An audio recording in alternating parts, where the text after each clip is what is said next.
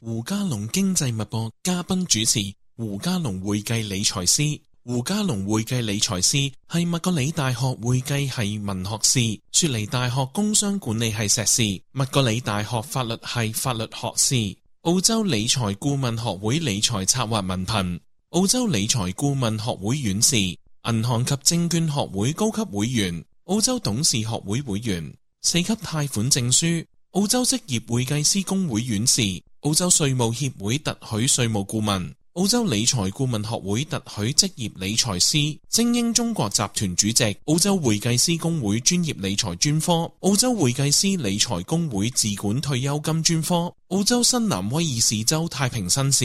胡嘉龍經濟脈搏係由精英中國基金贊助。本節目嘅宗旨係提供普通理財同稅務知識介紹，並唔能夠以本節目嘅意見作為專業嘅投資或稅務指導，因為每一個人嘅財務及家庭狀況各不相同。各位聽眾喺作出任何決定之前，請諮詢你自己熟悉嘅專業人士，例如會計師、理財師或者律師查詢。如果聽眾喺收聽呢個節目之後作出任何財務上嘅決定，而未經專業人士嘅指導，胡嘉龍會計理財事務所所有成員以及 2CR 澳洲中文廣播電台不負上任何法律上嘅責任。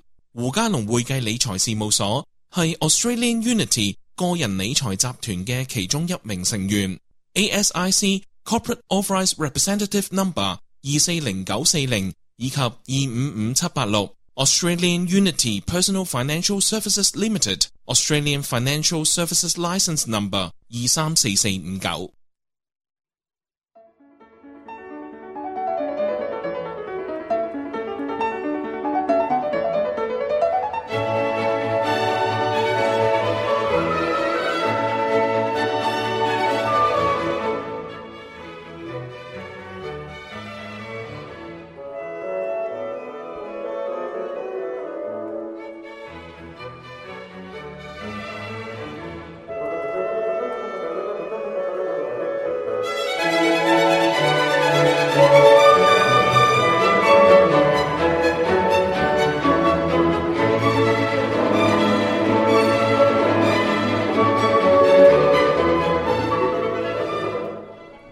各位聽眾朋友，大家好，歡迎大家收聽 2CR 澳洲中文廣播電台。時間嚟到咗我哋嘅胡嘉龍經濟脈搏，我係節目主持人文文。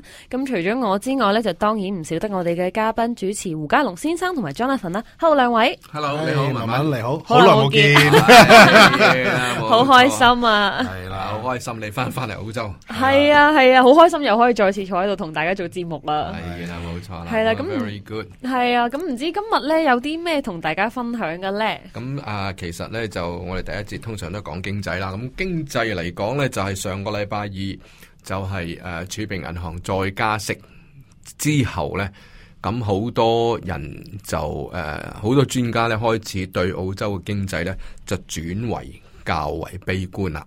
咁、悲觀嘅意思呢，就係話，誒我哋嗰、個誒、誒 recession 個可能性，即係我哋會可能會步入去衰退個可能性係點樣樣呢？咁我就誒、呃今日同大家講講呢方面，就係引用引用咗兩個澳洲嘅銀行嘅專家，係就係點樣睇法。咁第二呢，就係、美國嗰方面呢個通脹壓力反而放鬆咗喎。佢由於放鬆咗呢，咁誒、呃美國加息嘅速度就會放緩啦。咁如果係咁咁嘅樣呢，你會發覺到，若果有留意澳洲紙，就算澳洲紙對人民幣對港幣都好啦，你發覺到由上個禮拜到依家澳洲紙升咗嘅，係啊係啊係嘛？係啊，嚇，澳洲紙升咗係有理由嘅。嗯，個理由呢，就今日同大家講講啦。好啊 OK，嗯，誒、澳洲紙呃好可能仲會再升高少少都唔出奇嘅。係咁係就誒、呃大家要拭目以待。咁就誒、嗯若果唔升，你哋走去密炒嘅話，就唔好賴我啊！因為我從來都唔鼓勵人炒炒外匯嘅。OK，不過嗰個勢係咁樣樣。咁、個勢係咁樣樣係乜嘢理由咧？首先，大家明白咧，就上個禮拜二加二十五個點子，即係零點二五咧，就係、本來係五波嘅，大部分人都誒。呃唔係話一定諗住會嗰、個、呃、利息會繼續上升嘅。咁而其中理由好簡單，就係、澳洲個通貨膨脹仲係六點八，六點八，OK，六點八個通貨膨脹係好高下一個數字嘅。咁大家要明白一樣嘢呢，加息呢從舊年嘅誒五月份開始加嘅啫，其實到依家係啱啱入列一年一年啲啲嘅啫，OK，連續加咗十二次，就係、由我哋咁低嘅儲備銀行嘅利率零點一個 percent 已經升到四點一，喺歷史上嚟講咧係好緊要嘅。OK，加四百個點子喎，即係話由你估計你自己，譬如話若果四百個點子咧，就係、你若果借銀行去借錢去買樓，本來係三厘或者兩厘幾嘅，嘣一聲上到六七厘啦已經。哇，咁你諗下，幾你孭個負擔咪好重咯？嗯， So 咁就其實咧，老實講，誒零點一個 percent 嘅利息咧，喺歷史上嚟講咧，如果我哋睇翻誒，呃唔好話係過去一百年、二百年咧，你睇兩千年嘅歷史。兩千年嘅歷史有有呢啲嘅喎，有有呢個數據嘅喎，OK？咁呢個數據係有本書啊，叫叫做 Time Value of Money，OK？、咁就基本上就係時喂時間嘅錢其實就係利息，OK？咁你若果睇翻係誒正常嘅利息咧，係大約二至三嘅。有陣時四咁，通常若果去到誒八零年代啊，嗰陣時十幾厘嗰啲，亦都唔正常。但係歷史上好少見到係零利息或者零點一嗰啲咁嘅利息嘅，咁係好少見到。咁而家好多人話，你而家去翻四厘幾，其實我哋叫 normalization 係利息正常化。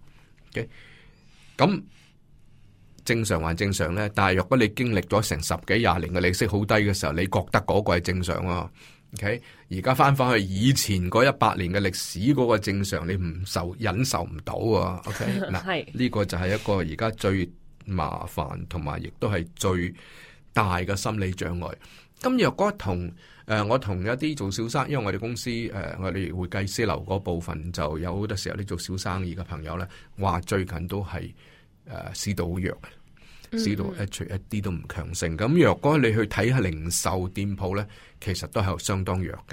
啊，咁誒、呃但係當然，除另外一樣就係、若果譬如話酒樓食肆咧，可能生意仲好好係啊，因為始終係我哋好多人餓咗三年啊嘛，啊咁啊要食夠本佢咁樣係咁同埋咧仲有一個心態咧就話誒。唉，人生苦短啊！過去過去幾年，Covid 死咗好多人啊，咁嘅樣，唉，不如就誒、呃享受人生先講啦。咁享受人生就唔係去買多對鞋着，唔係去去買多件衫着，因為呢啲嘢開始大家都覺得，唉，冇乜所謂啦咁嘅樣。嗯食最緊要嘛，食個個個都話食咗落肚啊係自己嘅，係嘛係嚇。係所以文文你哋啲後生仔女咧就，我所有去啲貴價餐館見到全部後生仔女 喺度喎， 都都係㗎，都係㗎，而且點又解咧？你話？ 咁誒。有錢啊嘅，又又真係唔知喎，即係我自己個人嚟講，我係中意食嗰啲烏蠅館嘅，即係我係追口味嗰種嘅。但我身邊有好多朋友咧，佢哋會中意去啲貴價餐館打卡啦，係啦，跟冇住錯啦，係啦跟住影相擺上 Facebook 俾人係睇啦，哦係咪？主要係電話食咯，嗯即係嗰啲食物本身係啊係唔唔重要嘅。或者係有陣時唔係好值價添，不過係啊係咧啊擺出嚟好靚。係啊係啊，啲人覺得哇好好喎咁樣，係啦，係啊咁你會發覺到咧，就係嗰啲要排隊啊，你要嗰啲誒貴價餐館啊、誒 degustation 啊嗰啲咧，爭位嘅喎，爭位係啊同埋你會排幾個月喎。係咯，下個月係啊就係係啊，咩？下個禮拜七點鐘凌晨 開開，你可以開始 book 嘅，咁先 book 嘅。係啊係啊十五分鐘冇晒咁。見到啊，仲有倒賣嗰啲排隊嘅添，即係有係啊，即係幫你去去係咩做，去係排啊隊，，幫你去排隊，跟住買個位俾你， My goodness！勁好瘋狂嗯講。真講，你喺中國翻嚟，你係誒喺廣州有冇咁嘅情況出現呢？誒、少啲咯，即係少冇啲嗯係啦，冇咁誇張，因為我我覺得廣州呢個地方特別少少。廣州誒、本地人呢係真係好似我咁嘅，會比較注重食物嘅口味多啲，嗯嗯嗯就即係少啲人會去排咯。一般嗰啲好靚嗰啲餐館呢，執嗯得好快嘅，因為全部都係啲人可能去咗一次，跟住覺得喂唔掂喎，咁唔去啦，跟住之後就可能過個幾個月佢就冇哦，好咯快。執咗嘅。係啊哦係啊。係啊 OK，OK 但係廣州食嘢好正嘅 喎。係啊吓，同埋個 variety 又多，價錢又好平喎。係啊係啊！價錢會唔會平過呢度一半咧？誒、诶、我諗應該唔止啊，可能唔止添啊可能唔止啊，哇嗯哇！係啊因為香港已經拍得上嚟呢度澳洲噶咯喎，係咪嗯，張立信？嗯因為你啱啱香港翻嚟，嗯，廣州會平好多，廣州平好多係啊，同埋因為我哋好多嗰啲烏蠅館啊，即係嗰啲老字號咧，就啊係啊環境就真係好差嘅，即係你食環境係絕對坐唔落嗰種。嗯不過你覺得文文過去呢三年疫情開始到而家咧，诶、你覺得中國有冇通脹啊有，我覺啊得有。有？Interesting，OK，、你係覺得個通脹係咪比之前係高咗啊？因為因為中國政府所報出嚟嗰、個嗰、個數據咧，就係話比起西方國家個通脹係低好多，係兩個 percent 度嘅啫。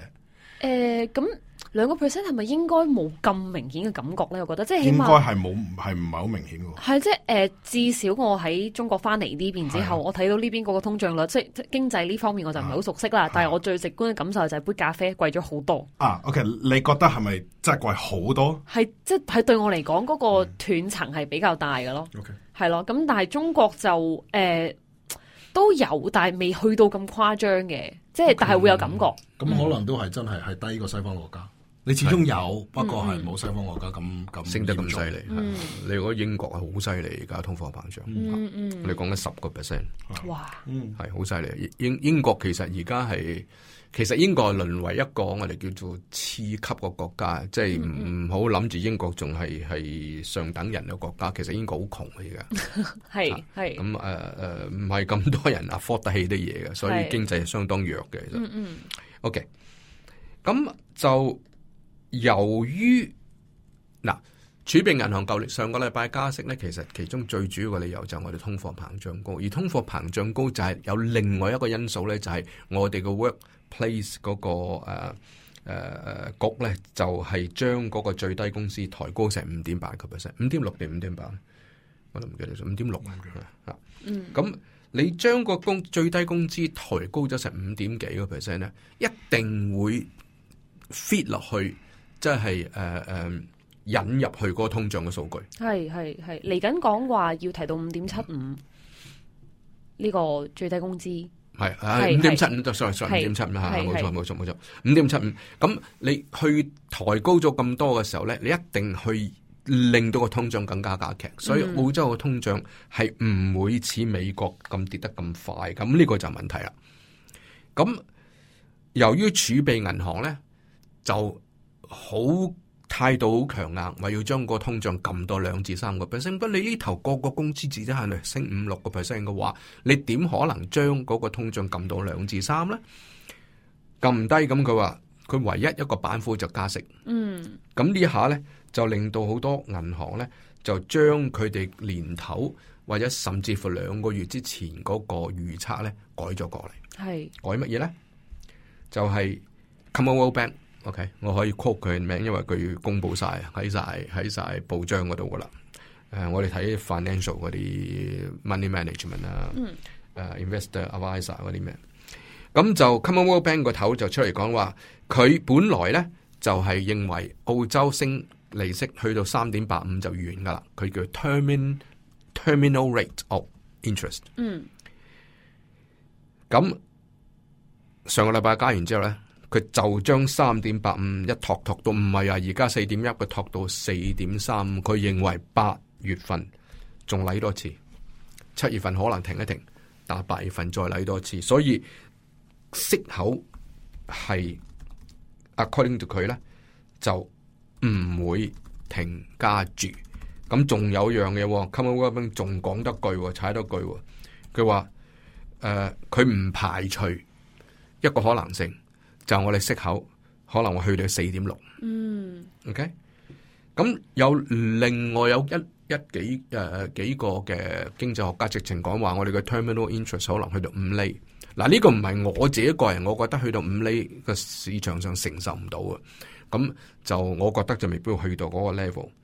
咁喺另外那一邊廂，我哋熟悉嘅匯豐銀行、澳洲嘅匯豐銀行呢，嗰、個首席經濟學家就出嚟講，佢話佢亦都係將佢誒幾個月前嗰個預測調高，調高到四點三五，即係話七月八月佢認為仲有得息加。OK，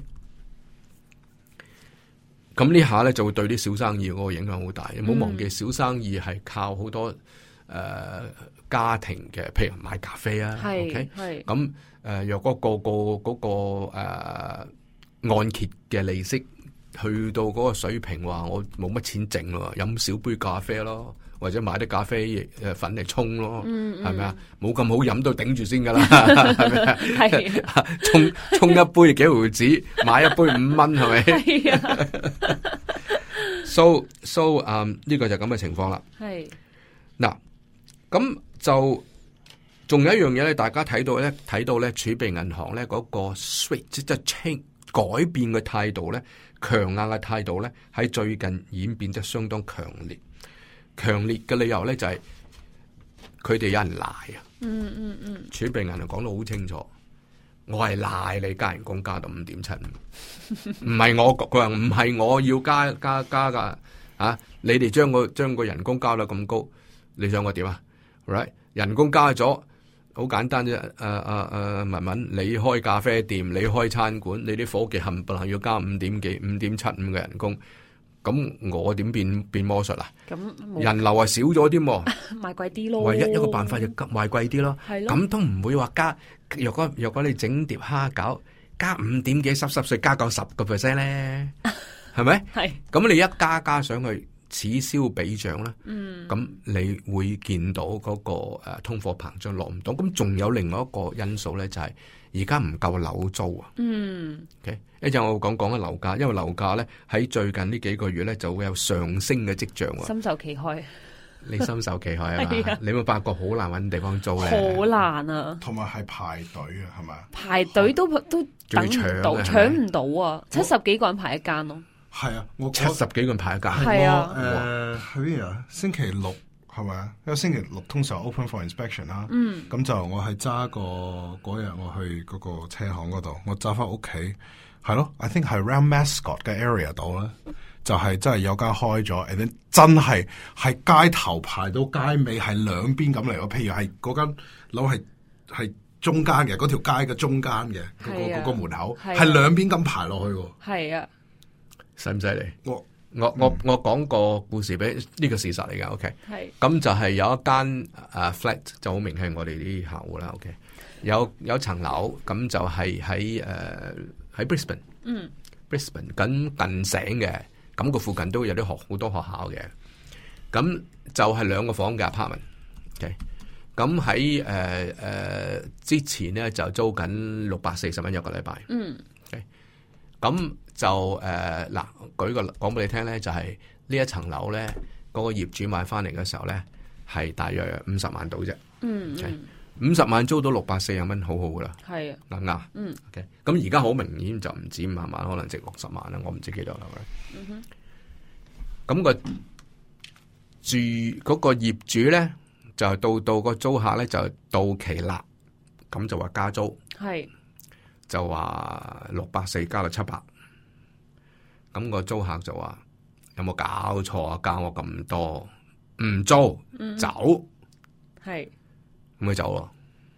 OK，走，咁我就佢咪揾誒 agent 放租出去咯。咁放租嘅時候咧，個業主話咁啦，我本嚟都要七百蚊，我都制噶啦，right？你不如同我登廣告七百五十啦，咁咪七百五十咯。星期六一個鐘頭 open for in- open for inspection，未曾 open for inspection 嗰個預備走嘅租客就翻轉 頭話：誒、不如做七百蚊租翻俾我咯。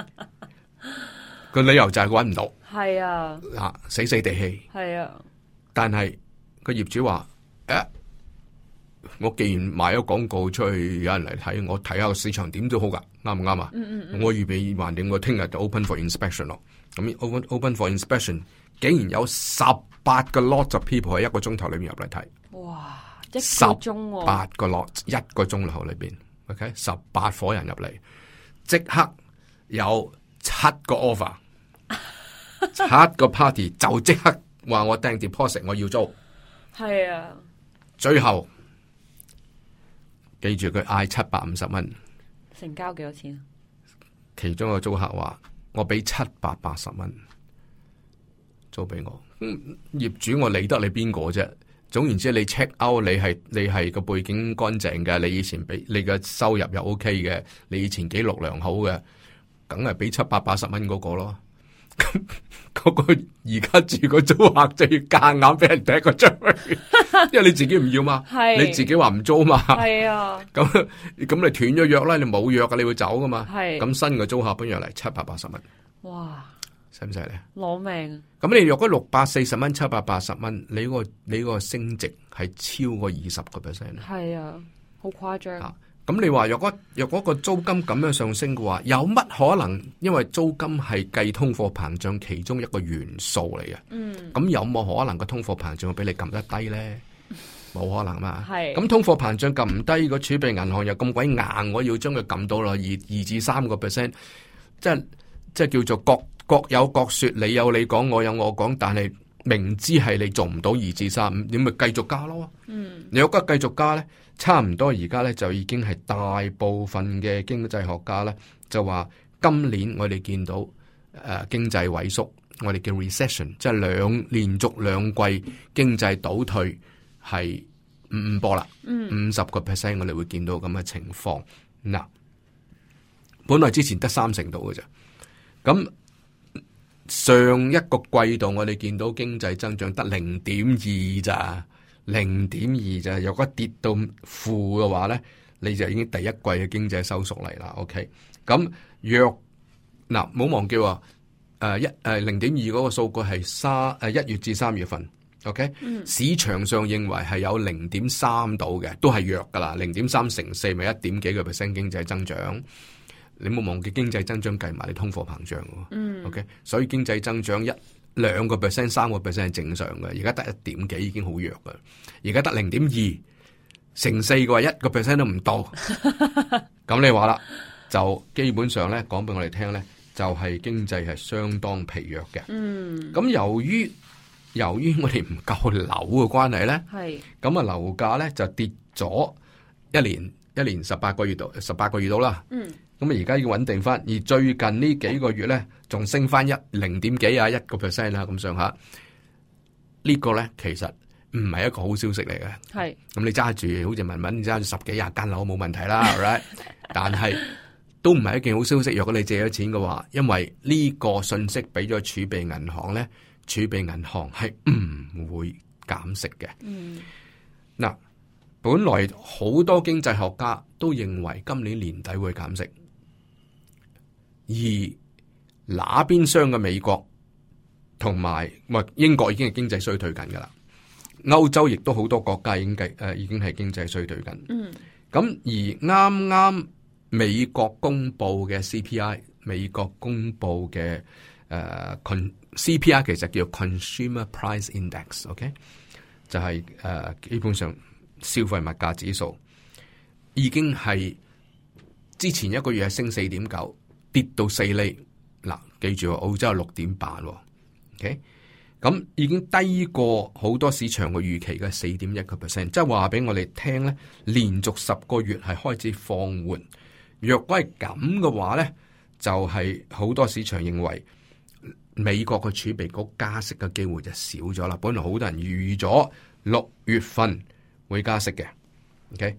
咁若果美國唔加息嘅話，美金係咪會走弱咧？若果美金唔走弱嘅話，就係、誒、澳洲紙相對美金就會升值。咁由於港幣係同埋誒美金係掛鈎嘅，所以咧港幣亦都唔係澳幣對港幣亦都會升值。人民幣就有少少唔同啦。係，人民幣呢一輪係點啊？你覺唔覺弱咗係咪？係啊，係啊，點解咧？點解咧？係點解咧？同頭點解先我講啲有關係嘅噃。係，嗱，中國冇乜通脹嘅。嗯，中國通脹係弱嘅。中國通脹弱嘅其中一個最主要嘅理由呢，就係後生仔失業率好高嘅。係啊，啊點？你又我又問問你又問問，啊點你解咧？你覺得點解點啊解呢？咧？點係解啊年？青嗰個失業率喎，係呃因為而家誒有一種嘅現象就係中國非常之內卷，大家啲後生仔咧喺職場上咧，其實我哋而家做嘅嘢同埋收到嘅呢個回報係唔成正比嘅。即係你可能做緊誒、呃一日做十六個鐘頭，但係你收嘅係十二個鐘頭嘅錢，係嗰種程度。咁之後就越嚟越多嘅後生仔咧就覺得，即係佢又未去到啊咁擔憂，要誒、呃我乜都要去做。咁有啲後生仔就會選擇即係撇啦，算啦。咁跟住之後就可能誒、呃、間隔隔咗嗯一小段時間，跟住佢哋冇冇揾工啦。咁再到佢哋想去揾工嗰陣時咧，個市場已經將佢淘汰咗啦。咁呢一紮人咧就變成咗即係就誒佢個競爭力不停咁樣下降，咁就 keep 住係失業噶啦。係係有有一種咁樣嘅感覺咯。嗯，呢呢個係其中一點，另外一點你有冇發覺到係大部分嘅父母因為生一個兩個嘅關係係，係而個個都要佢去讀大學，讀係完大學咧就最好唔使用手做嘅，係全部坐喺度用腦嘅。係冇但係錯，嗰啲工種唔係咁多啊。係啊係啊有人要係起樓㗎，啊係啊係啊我照我所知，中國嘅藍領而家係唔夠人手嘅，係啊係咪啊？係啊係啦係啊，個個都要坐寫字樓，個係啊。個都要去嘆冷啲氣。家長就係、誒、做老師做醫生啦，咁樣係係啊啦，會計師啦，係就係啊係啊係做啊嗰咩係師啊密師啦。係啊係啊 So 你見到呢個成個世界嘅改變好大，係咪？係啊係啊。好啦，講到呢度呢，我哋要唞一唞，聽聽我哋客户聲音先，好冇？好，我哋轉頭見。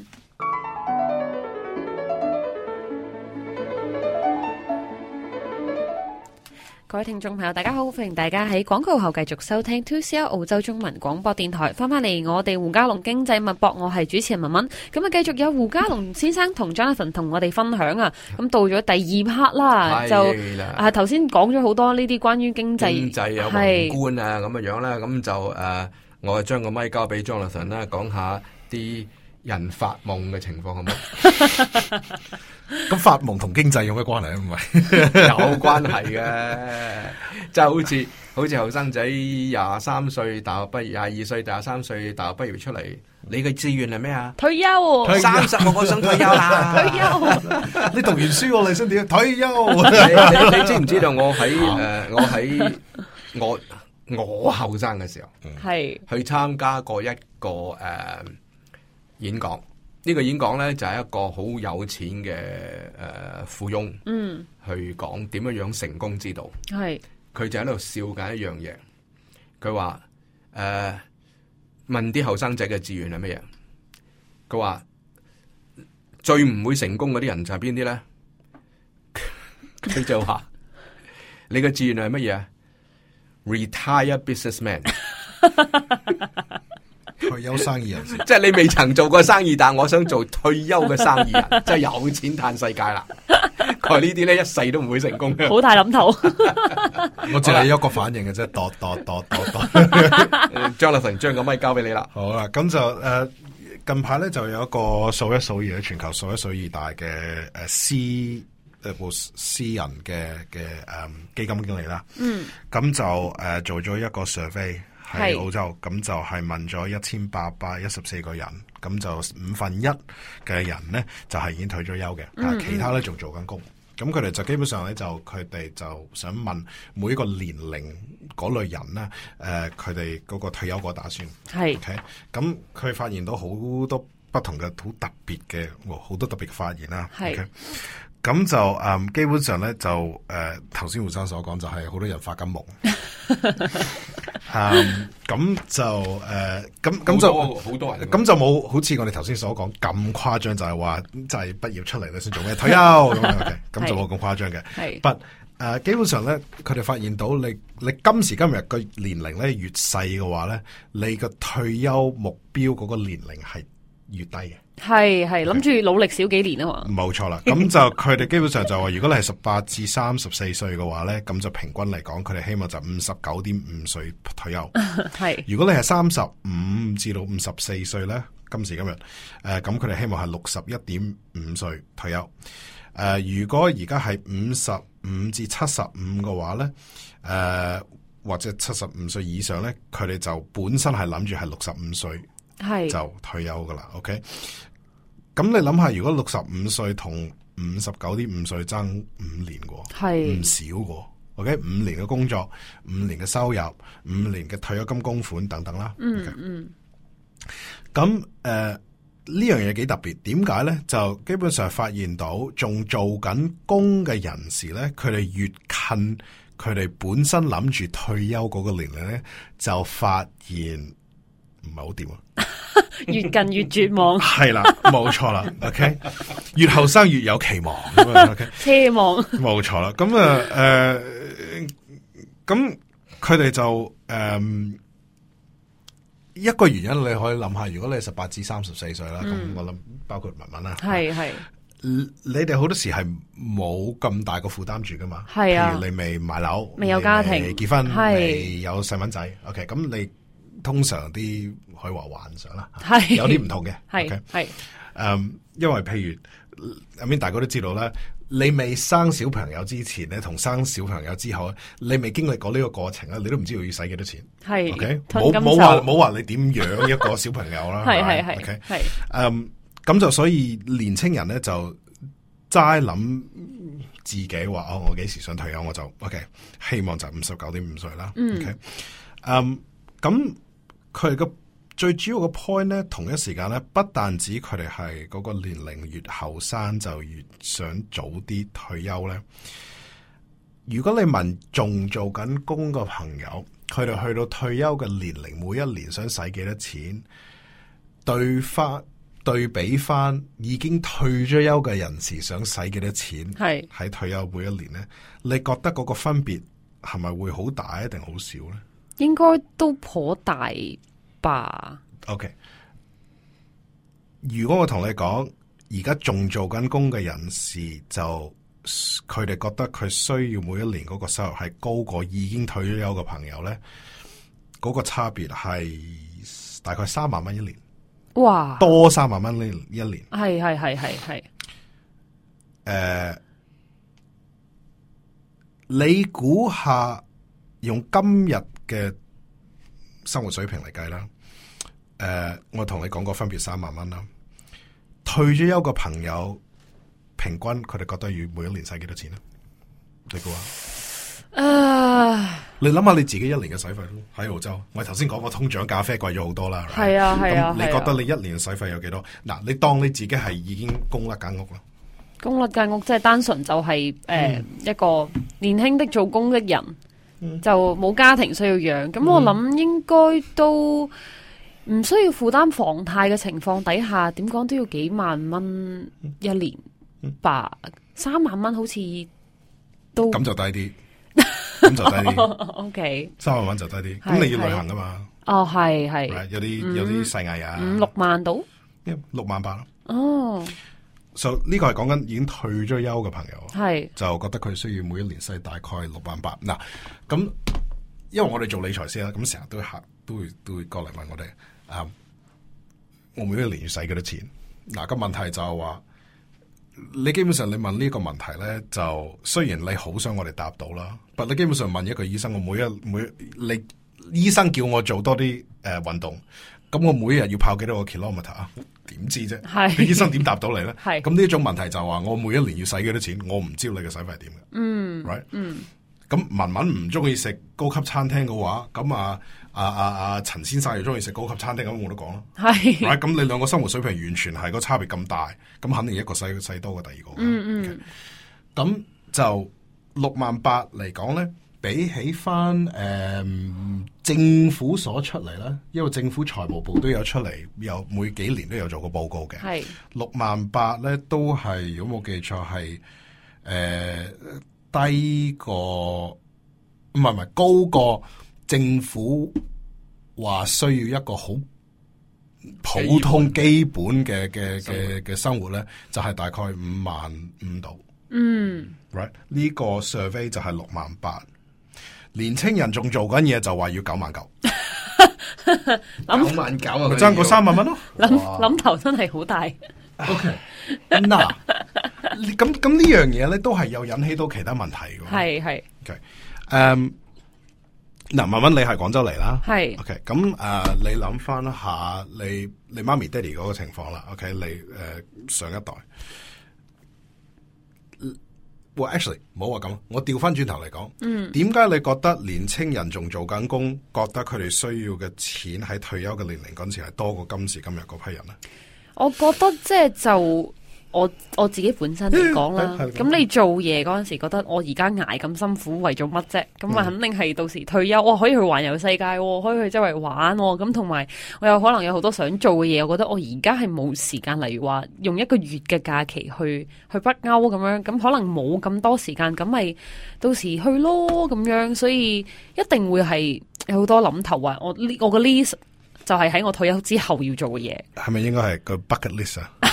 我臨去世，我要做晒呢批嘢，系係咪系 OK 诶、你係絕對啱，系好特別嘅。已經退咗休嘅朋友咧，咁如果我自己去回顧翻我自己诶诶睇嗰批客咧，退咗休嗰批咧，我發覺到咧，佢哋去到大概，譬如佢哋係六十五歲退休嘅，佢哋通常就六十五歲去到七十鬆就會诶、環球旅行、系全球旅行。系 OK？系系，去到七十鬆歲咧，佢哋唔想出街噶啦。其實會擔心係啦，第一诶、呃老咗啦，冇係咁多精力啦，瞓覺又冇咁好啦，坐長途飛嘅又辛苦啦，等等啦。嗯嗯嗯因為我唔理啊，點你坐頭等咧，你一樣坐飛機係辛苦嘅。啊都係要等嗰都十係幾要個等鐘，嗰十幾個鐘啦吓。誒、咁同埋有有誒、嗯時差噶嘛。係誒、咁所以嗰個三萬蚊嗰個分別咧，第一就係佢哋想誒、年青人想多啲旅行。嗯 OK，係係第二誒、如果你係未去到退休嘅年齡嘅話咧。你越後生，你唔你唔知道你去到退休年齡你想做咩嘅喎，係咪先？ 係一定係我問你，你而家你冇話你想幾多歲退休啊？你退咗休之後，你想做咩？你都答唔到我。答唔到，只能夠答到你飲茶食包。冇 錯啦，不，你係想，你係會諗到啊，我肯定需要夠錢使。係一定 OK，係咁如果我需要夠錢使嘅話咧，咁我覺得咪咪應該仍然咪高啲咯。嗯，OK，比起已經退咗休嘅朋友，OK，嗯，呢個就係第一同埋第二個個個個原因啦。嗱，第三就係去翻我頭先講起你父母嗰一代或者我父母嗰代啦。係 OK，佢哋買樓難啲定我哋買樓難啲咧？我哋啦，係啦，OK，咁呢個就係第三個 point 啦。係年青人嘅諗法咧，比起已經退咗休嘅朋友，就係話：喂，我真係去到六十零歲，我可能未供得落，供得立甩嗰係啊層係啊樓。係呢個可能性係有係。係咁啊，所以，喂，大佬，我仲六十幾歲，我仲繼續供嘅話，咁我肯定使費越越每一年個使費越嚟越高啦。嗯 OK，咁就所以诶、呃基本上就係呢四個最主要嘅原因，佢哋唔知道佢哋退休嗰個生活係點啦，咁就唔知道佢使費係點啦。第二，佢哋想多啲旅遊啦。第三，佢哋可能係仲供緊甩嗰層樓。嗯嗯誒同埋第四就係喎佢哋本身唔唔知道佢哋嘅 exactly 嘅收入同埋嗰個嗰、個嗰、個成本咯。不過佢哋諗少咗一樣嘢，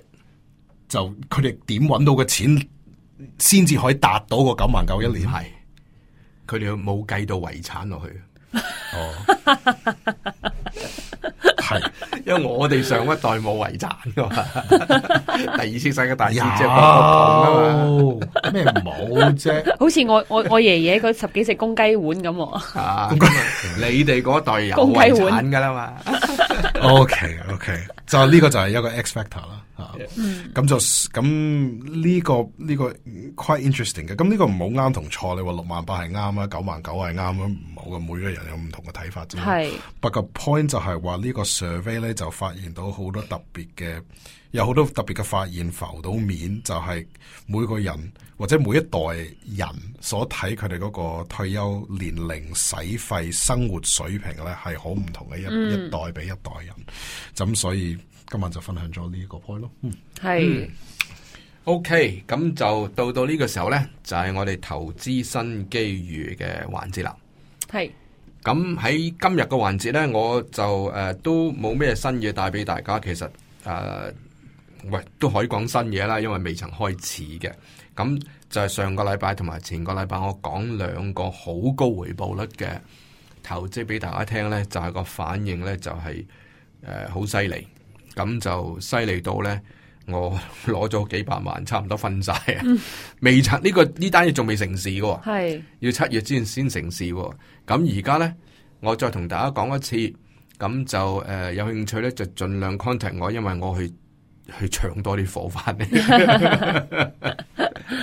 咁我講講俾大家聽，成個 project 誒、呃喺市場上得一千四五百萬度啦。OK，嗯，咁我本來已經攞咗成三百萬，已經去晒嘅。咁而家我想去攞多可能兩百萬咁樣樣，睇下得唔得啊？就誒、呃、當然啦，若果係冇嗰個唔係有人認頭嘅，我唔會去攞啦。嗯咁就誒、呃有人認頭咧，我就會去誒、呃、爭取。咁我會同大家再講一次呢樣嘢。但係喺呢個講呢樣嘢之前咧，想同大家講講樣一樣關於係自管退休金一個數字。自管退休金 S M S F Self Manage Self Manage Super Fund，咁就係、通常咧，我哋公司嚟講咧，你冇唔夠一百萬都唔好搞呢啲嘢，OK 係係唔值得㗎，因為你嗰個成本高好多。咁無論點都好啦，我哋公司就係、呃因為 Jonathan 同我咧都係自管退休金嘅專家嚟嘅，我哋係呃誒誒 CPA 係誒、呃有個我哋叫做呃誒誒 specialize specialist 嘅 title，嗯咁就係自管退休金嘅 specialist。所以好多時候咧，我哋我哋公司有好多啦，咁但係就好多時候我哋接手出邊嘅退休金翻嚟咧，自管退休金咧，發覺錯漏百出，好多問題裏邊嘅。咁最近呢，就係、有個統計就公布咗出嚟呢，就係誒二零二三年有一個叫自管退休金嘅 report。咁呢、個誒誒嗱呢個係邊個做呢？就係、Vanguard、Vanguard 同埋 Investment Trend 做出嚟嘅呢個 report。咁就話目前嚟講呢，喺二零二三年呢，有大約十六萬個自管退休金呢係有 advisor 嘅。咁比起之前一年係得十五萬五呢，係增加咗嘅。但係若果比起所有嘅誒、呃自管退休金呢，都係大約係誒十十五個 percent 至二十個 percent 嗰個數目，即係根本就唔係話咁多自管退休金係有 advisor 嘅。咁呢個統計出嚟都有啲驚訝嘅，就係、咦點解咧咁樣？個個以為自己得，咁但係我哋好多時候收到嗰啲誒誒自管退休金足資頂唔順要揾 advisor 啦咁嘅樣，誒、呃、發覺哇裏邊好多問題喎，有啲佢係唔合規格，唔係規格可以俾政府罰四啊七個 percent 税喎。係啊，咁若果係咁嘅話，你哋咪好大風險咩？但係個問題佢哋唔知道風險，嗯、所以我喺度同大家提提醒一下咧，若果誒、呃你唔需要一定揾我哋嘅，揾揾其他話實一樣得。就係、若果你係自搞自管退休金啊，唔該你揾一個誒、呃你信得過嘅 advisor 就去睇一睇誒、呃到底你應該點樣處理啊，或者係因為裏邊有好多好多複雜嘅誒誒要求，同埋符合政府嘅條件，係好多人係冇做足嘅。嗯 so 誒喺度同大家講講，因為啱啱就公布咗呢個數據，咁同大家講講。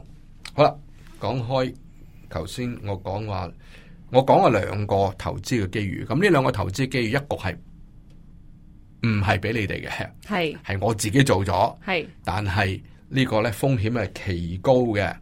咁呢個風險奇高嘅，但係亦都回報率好犀利嘅，就誒、呃我自己係誒、呃神龍上百草，自己嗨，即係自己去走去食咗先，系自己走去試下先。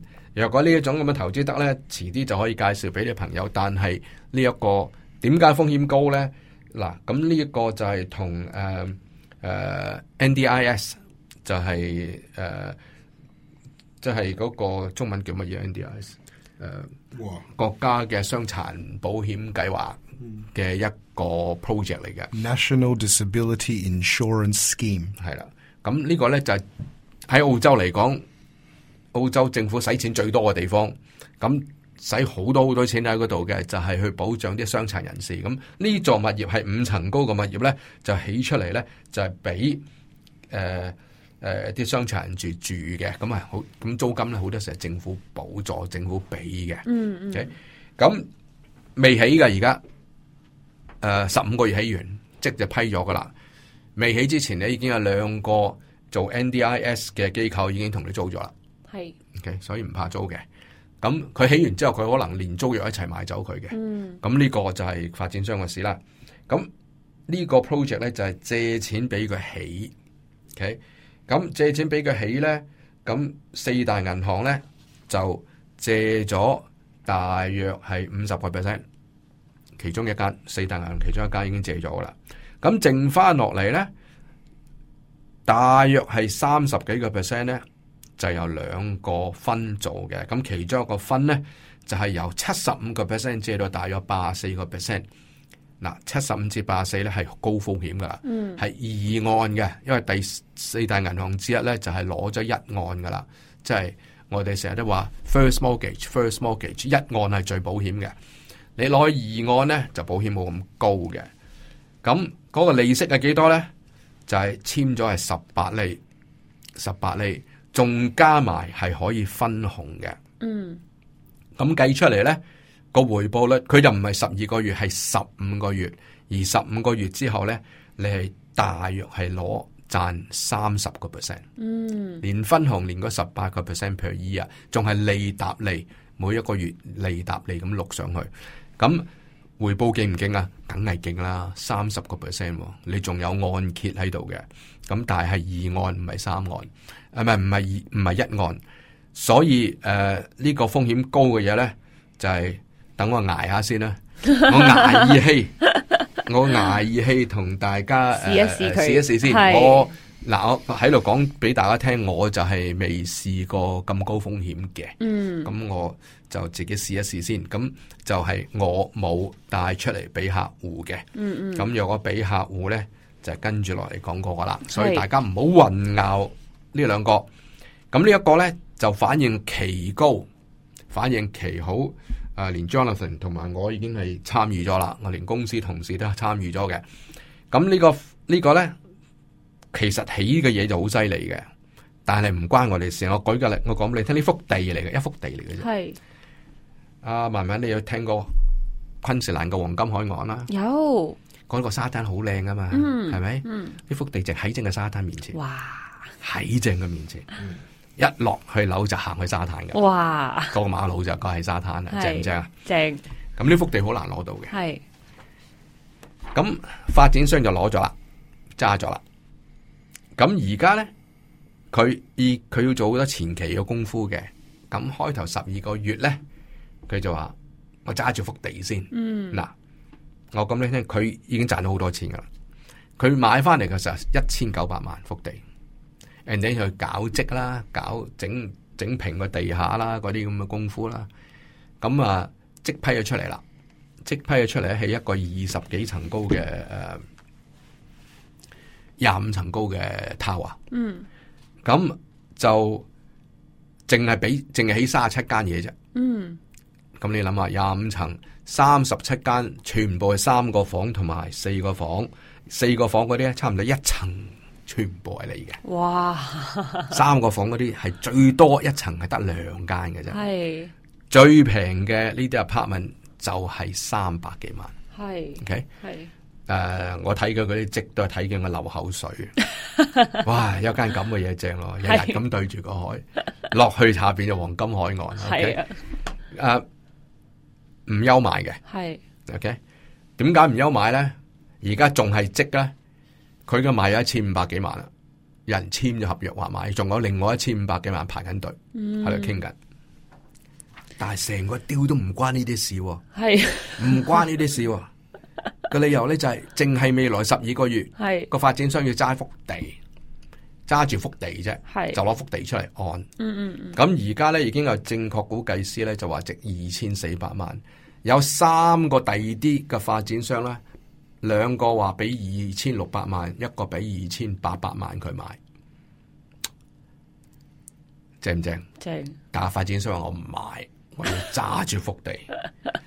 佢話揸住幅地，我因為佢起完之後賺嘅錢好勁嘅。嗯咁嗰啲我未計過，唔知啊，唔關我事，因為我買我直我而家做呢個 project 就係借錢俾佢一按。係唔 maximum 借到七成啫，唔計佢係升咗值，我淨係計佢而家當佢二千四百萬，用嗰個數字嚟講，淨係借七成俾佢，揸十二個月，嗯利息簽落去就十一厘，十一厘，然後就每一個月計息，佢唔係派俾你喎，佢仲設計到好鬼靚喎。慢慢我問你啦，澳洲嘅財政年度係幾時到幾時？七月到六月，係係七月一號到六月三十號。係 OK，咁就呢、個 project 佢要七月開始做，七月中七月底啦，幾時都好啦。OK，到到第二年嘅七月完結，十二個月，個好處係乜嘢咧？因為七月係財政年度頭，到你賺咗錢俾税咧，就係、再另外一個年度啦。係咁你真係賺咗錢唔使俾税住，拖住税局十二個月先。OK，咁呢個第一點。第二點咧，佢話：如果我每個月俾利息你嘅話咧，你到到誒、呃因為你每個月收息噶嘛，你你你冇辦法拖延個税噶嘛。佢話得，我十一厘裏邊，我每個月計息俾你，但係你然後利搭你俾個滾存。好吸引啊！聽落幾吸引啊。 咁然後仲到到咁佢嗰個十一厘咧，若果利搭你咧，已經變咗十一點五七、十一點六咁上下啦。佢然後喺到到完咗之後，佢將嗰個 establishment fee 建立嗰個費用再掟多一點三落去，計出嚟大約係十二點八，全部係十二個月之後七月份俾你。嗯咁你咪可以係跟住嗰個財政年度先俾水，又拖多十二個月咯。哇錢袋咗落袋先 啊嘛，係嘛？係啊咁佢呢個設計呢，話到明佢係俾資深嘅投資者，即係你要有符合嗰個條件嘅，嗯所以呢，就唔係個個做得，咁一定要揾過你嘅理財師，揾我哋任何邊個都好啦，就係、誒。唔係唔係邊個好有我有牌嗰 啲，我哋公司有四個有牌嘅，咁就誒誒傾傾，你有冇咁嘅興趣？咁就誒、呃我哋要從同你做個評估先得㗎。嗯咁就誒、呃可以打嚟我公司九二一一零二二八，咁就誒、呃由於係七月份，而家係六月中啦，係咁係要去做嘅話呢，我要去攞貨嘅，係咁手上我啲貨已經賣晒㗎啦，係咁就有興趣嘅朋友就即管聯絡我哋啦，嗯，咁我哋今期嘅節目時間就差唔多啦，好咁快咯喎！係啊，好多謝啊胡家龍先生同張亞勤同我哋分享咗咁多呢啲資訊啦。咁有興趣嘅朋友呢，就快啲打電話啦。好啦，咁我哋下期再見啦， OK，拜拜拜。